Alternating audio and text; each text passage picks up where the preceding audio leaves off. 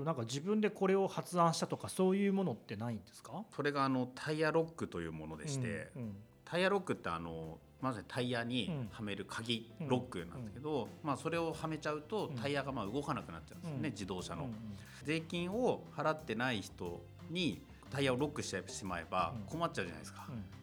やっぱりこう滞納の整理する側からいくと、困んなきゃ交渉に乗ってくれないわけですよ、だからまあ言葉悪いけれどもいかに困ってもらうかっていう、官僚企業コンサル芸人とさまざまな業界を渡り歩くプロキャリアサバイバーの松本が人とは違うキャリアで輝く仲間をパートナーに自分らしく人生を謳歌するヒントを学ぶキャリアハックな雑談バラエティーです。変なキャリア始まりました。私は松竹芸能所属の元官僚芸人松本と申します。その名の通り総務省や財務省でキャリア官僚をやってたんですけれどもえ官僚を辞めた後はコンサルだとかベンチャーそれから起業をしたりとかっていうのを、えっとしていました、まあ、そんなキャリア変なキャリアの、えー松本です、え今日はですね、えーゲストに、えー二村大輔さんをお呼びしています。えー二村大輔と言います、松本さん総務省のキャリア官僚だったんですけれども私は都庁で公務員をしてましてその後、えーコンサル会社を立ち上げて今に至るというキャリアを歩んでいます。今日はね、えー公務員はブラックは嘘楽しい公務員というテーマなんですけども、えー先週それから先々週聞いていただいた方は、えー二村さんが都庁ですごく楽しいえー生活を送っていたということをお話をさせていただいたんですけど 嘘だろうと公務員がそんな楽しいわけないじゃないかと僕は思って仕方がないんですけれどもね都庁時代ってどう楽しかったんでしょう？まあもちろん掃除って楽しかっただけで、まあ、特にあの自分の都庁時代の仕事の内容を簡単にお話しさせてもらうと、うん。最初の2年間はあの神田駅の周りで税金を払ってない人の取り立ての現場にいたんですよ。うおやばいやつじゃんそれ。やばいですよね。うん。もう本当にこの時はもう毎日怒られ怒鳴られみたいなところだったから、もちろん大変だったし、明日マジであの人と会うの嫌だなみたいな日もあったし、ね。それ相当嫌だよね、うん、で特に22でね大学卒業してすぐに都庁に入ったから、うん。それいきなりおじさんで、あの神田駅の周りを担当してたから中小企業が多くて、もうなんか中小企業の社長みたいのから、お前お前に税金払ったらもうこいつらの給料払えねえんだけどどうしてくれんだみたいなこといきなり22で言われるわけじゃん。うん。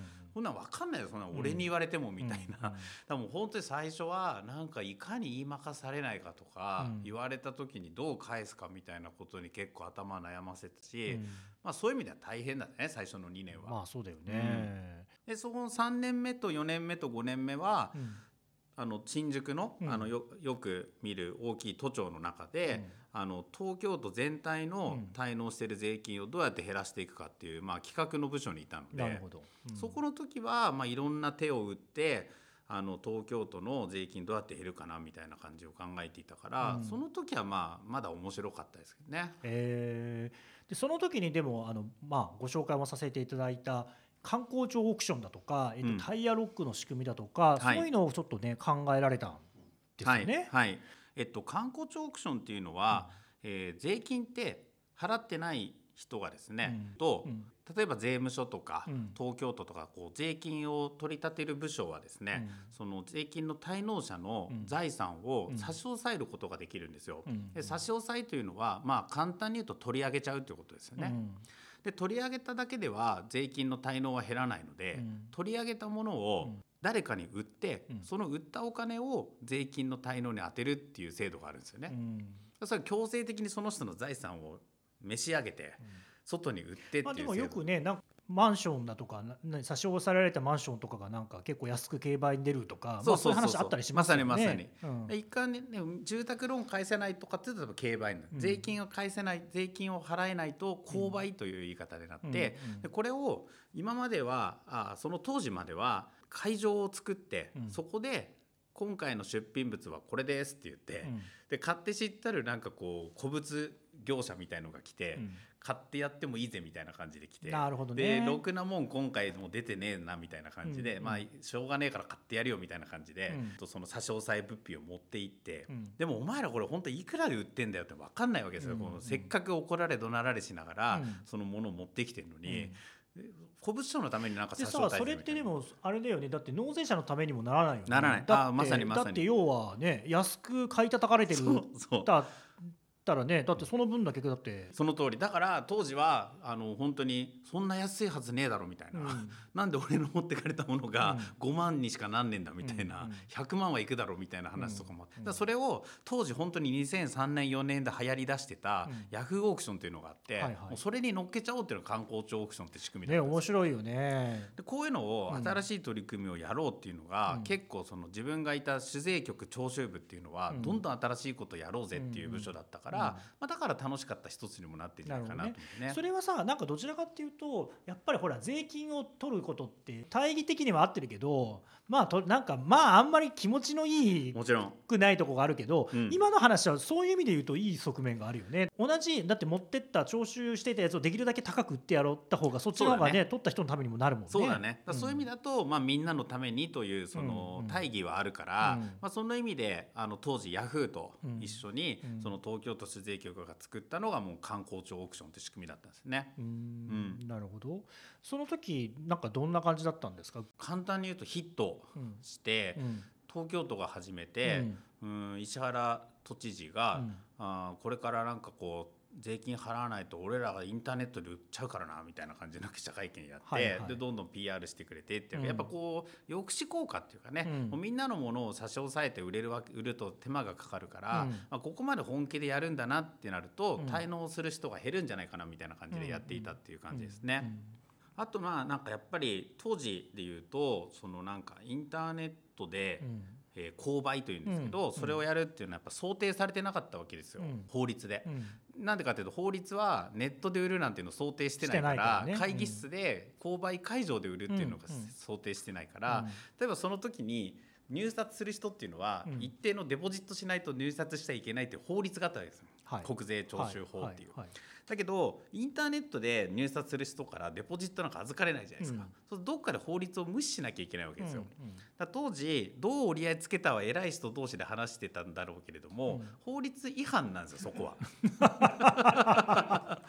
要はお金を預からないっていうようになってるので、まあでも理屈は多分つけると思うけどね、なんかね。想定してないだけだからうん。ね違反っていうかねうん。その想定してないだけ。だからそれをなんかこう当時の主税局徴収部というのは決まってないだけなんだからやっちゃえばいいじゃんみたいな。あすごいね。かんあんまりなんか公務員的なノリではないよね。その東京都がやった後にうん。全国に広がりましたと、うん。で全国に広がって全国でもう既成事実としてうん。インターネット購買っていいよねみたいのが、うん。東京都の物品これです神奈川県のこれです、うん。で田舎の市とか村とかもやってたから、うん。そういうのが広がった後に、うん。えっと、国の国会の中で、うん。なんで国税務署はやんないんですかって質問が出て、でその時に、あの法律がこうなんです。で変えればいいじゃんみたいな、うんでよね。変わったんです。うん。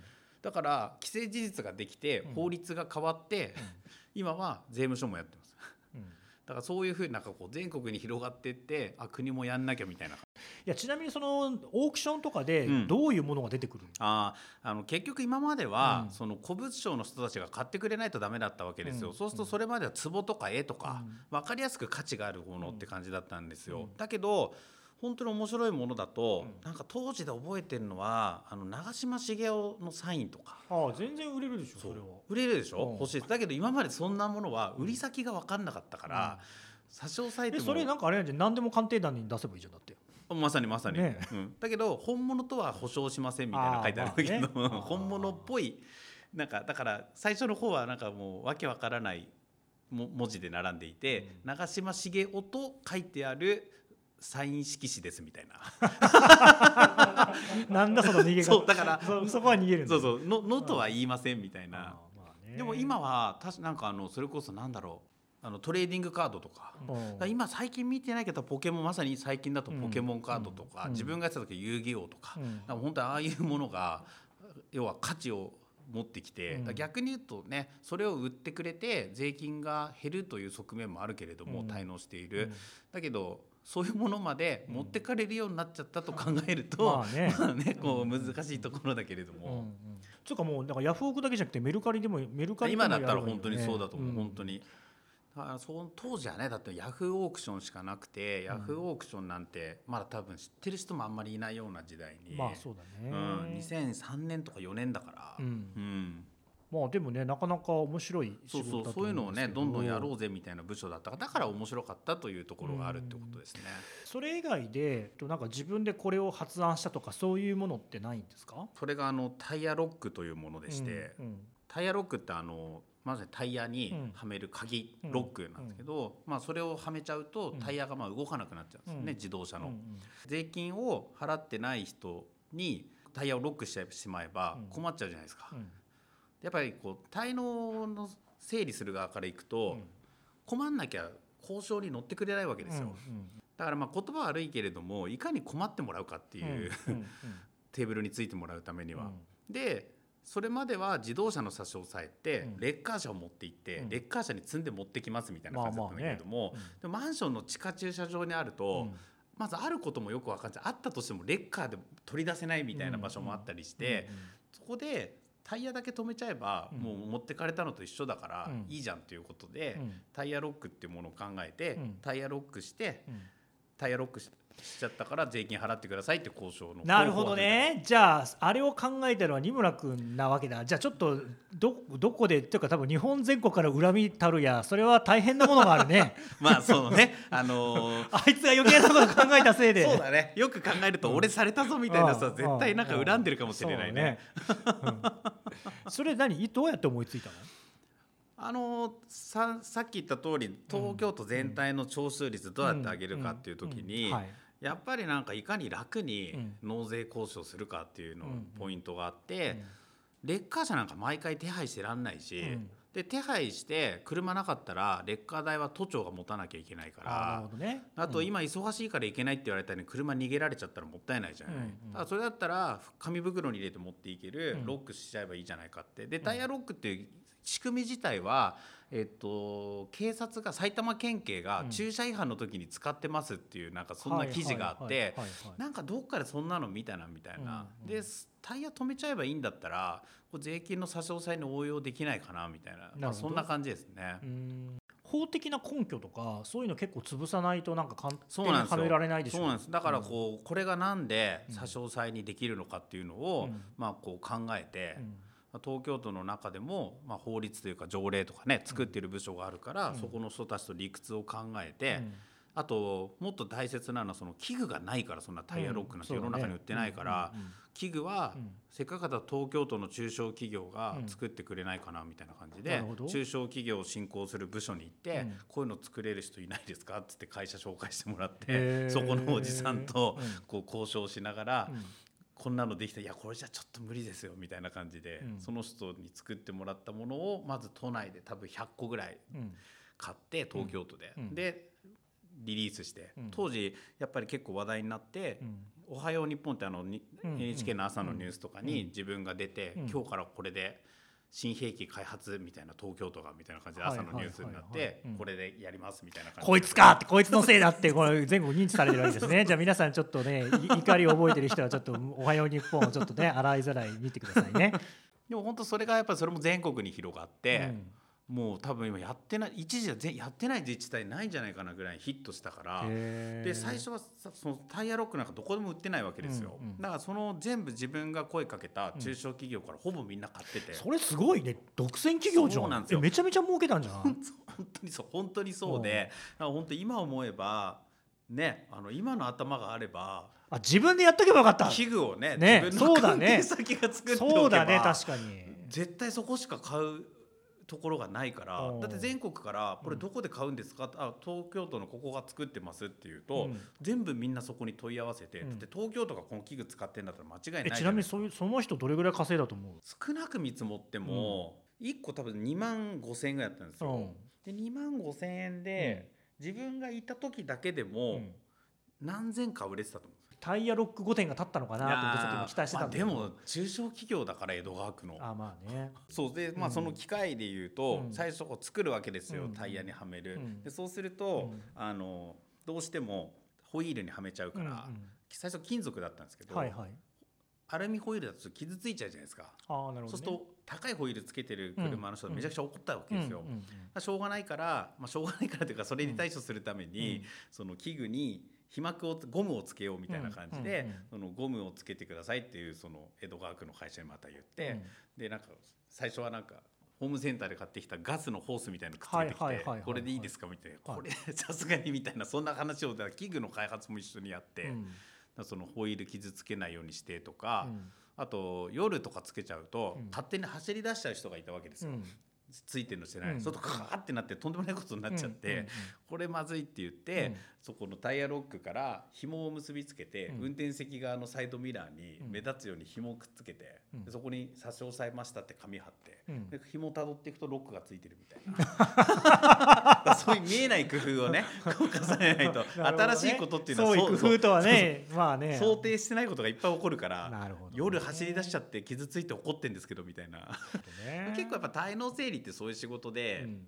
まあわざと怒らせるじゃないですけど、うん。なんかこう怒ってくれないと、うん。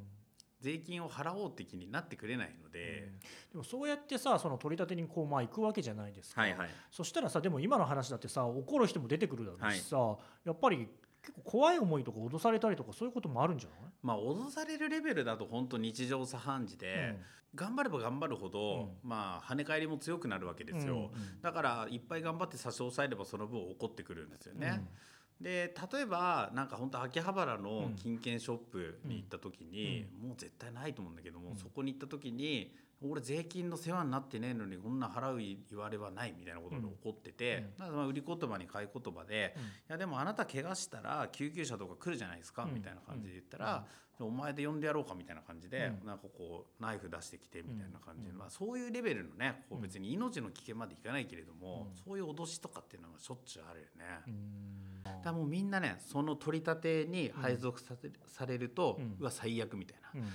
みんなブルーになるみたいな感じ、取り立てのそのなんかその権限ってさどういうあれなの？どういう？結構強くてですね、うん。国税あの東京都であっても、うん。その市であっても村であっても、うん。まあ、その国税徴収法っていう法律でうん。なんですけど、そこに基づいてその徴税理員といううん。税金の取り立てをする人っていうのはすごい強い権限が与えられてて、うん。普通あのよくドラマとかでもあるあの警察がガサ入れだっていうとうん。令状を持ってくるじゃないですか、うん。で令状取れみたいな早く、あの取れないと何もできないみたいなのあるじゃないですか、うん。だけど税金の滞納処分をする職員っていうのは恐ろしいことに、徴税理員証っていう身分証を持っていたら、あのもうその人がいそこの場で即捜索を始められる。じゃあ僕はちょっと僕滞納してますあはいはいはい松本さんね簡単です簡単です。はい。え何どうなの？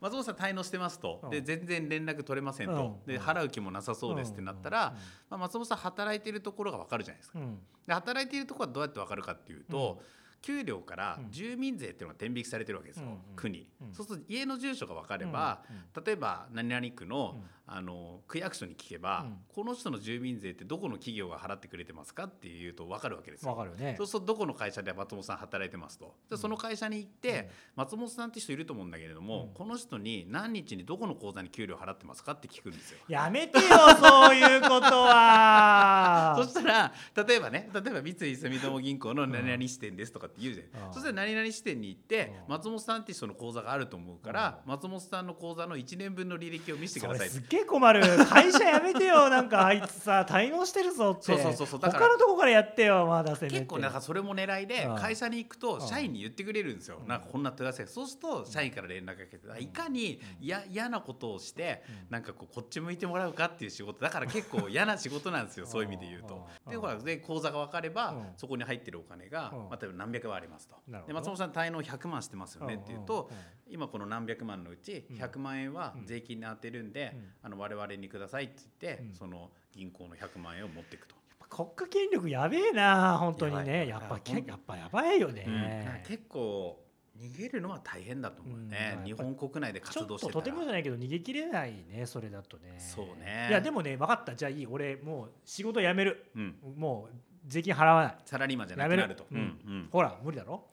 サラリーマンじゃなくなるじゃないですか、そしたらと住んでる家が分かるとすると、住んでる家が例えばじゃあ賃貸ですと、はい。賃貸だったら、その不動産管理会社か大家に行って、うん。この人家賃どっから払ってますかと。いやだってもうあれで毎月ちゃんとぎ あの振り込みだもん。あそしたら松本さん。たまに連絡したいから、うん。携帯教えてくれないですかって言って、携帯番号教えてもらうとするじゃないですか、はい。そしたらその携帯番号はうん。大体日本だとね何社かだから、うん。その今だとまあ番号だけでわからないからいろんな系ドコモとか au とかに聞いて、うんこの番号契約してないですかって言って、うん。で契約してるところに、うん。この携帯代って松本さんどうやって払ってますかって聞いて、カードですと。うん。でカード、ね、ビザカードだったら、うん。そのビザに行って、うん。この松本さんビザカード持ってるとだけど このビザはどこの口座から落ちてますかみたいな。いや俺だね俺の携帯飛ばしの携帯だからわかんないと思うよ。そうね、ん。そうね。そうするとカードも分かんない携帯も分かんないみたいになってくると、親のとこ行くかな。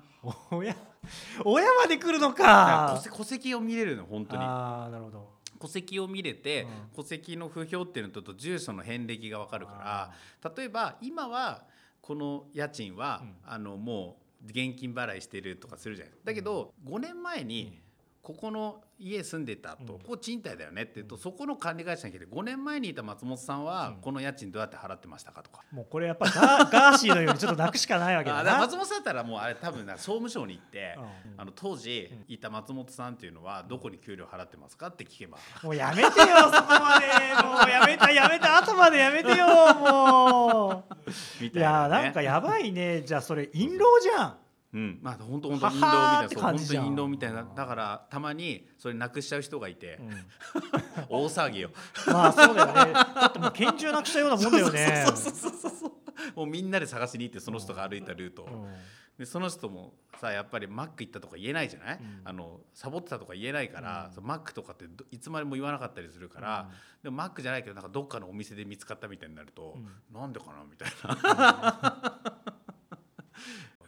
ねなそれ本当に結構だから朝と夜にちゃんと枚数あるかっていうのがうん。もう何人もでこうチェックしてうん。でちゃんとしまってあるのを確認してもう出るみたいなその臨床は。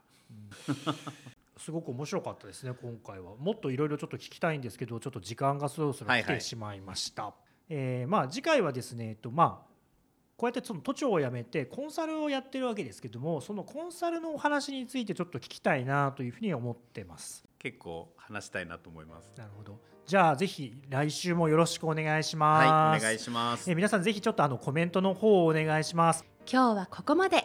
続きは次回。さようなら